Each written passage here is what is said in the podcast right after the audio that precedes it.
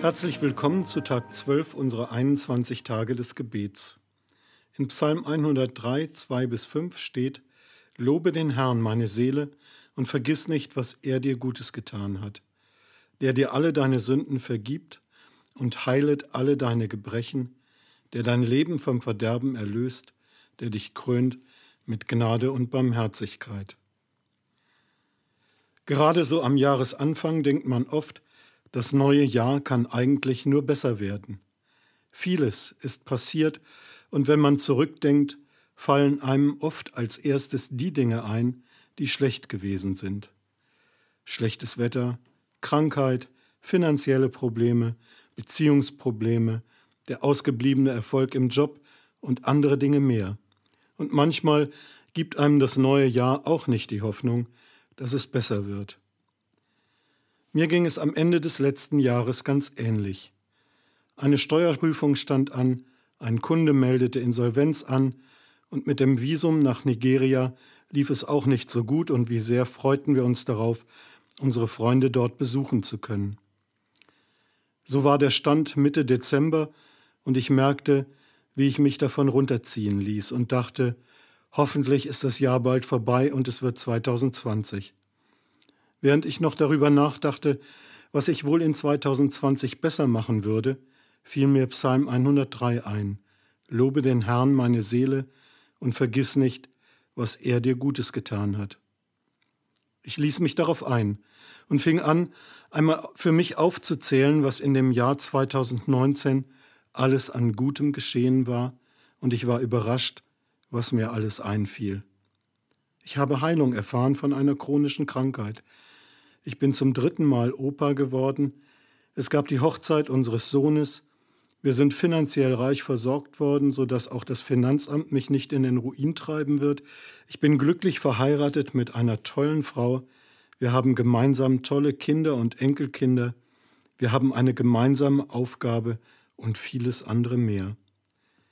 So wurde mir bewusst, wie leicht ich mich von dem, was vor Augen ist, runterziehen lasse und oft gar nicht auf das große Ganze schaue. Mir fiel auf, dass ich mir die Laune von Situationen vermiesen und mich erschrecken lasse, die vorübergehend sind und auf den zweiten Blick gesehen nicht das Ende bedeuten.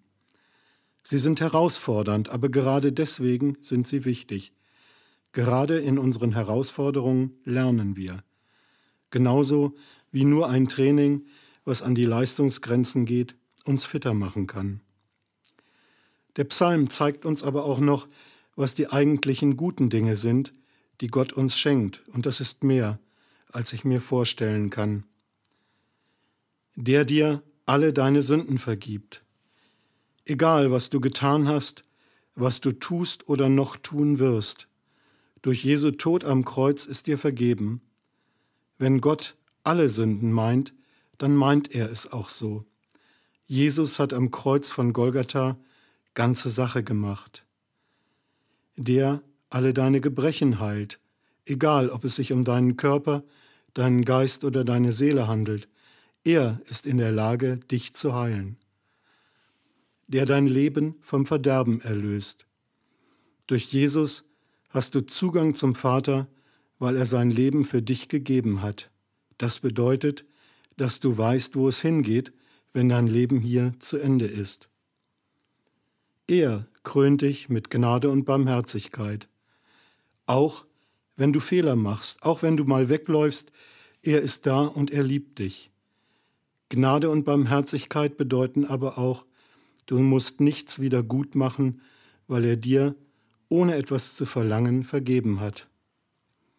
Wo auch immer eine Not in meinem Leben ist, ist Gott da und er hält alles bereit, um mir aus dieser Not zu helfen. Deshalb wünsche ich dir, dass du dir in Situationen der Not die Zeit nimmst, Gott für das zu loben, was er Gutes in deinem Leben getan hat. Das hilft dir, dass dein Vertrauen auf Gott wächst, dass er dir in deiner Not helfen wird und du deinen Blick auf ihn richtest. Teile deine Not mit Menschen deines Vertrauens, die dir helfen können, in diese Haltung der Anbetung zu kommen, die David in seinem Psalm beschreibt. Und dann wünsche ich dir, dass du die gleiche Erfahrung machst wie Paulus und Silas im Gefängnis von Philippi, nachzulesen in Apostelgeschichte 16, 22 bis 34. Nämlich, dass die Mauern deiner Not durch Lobpreis einstürzen, weil du dein Vertrauen in Gott gesetzt hast und nicht mehr auf das schaust, was dir den Blick zu ihm verdunkelt. Musik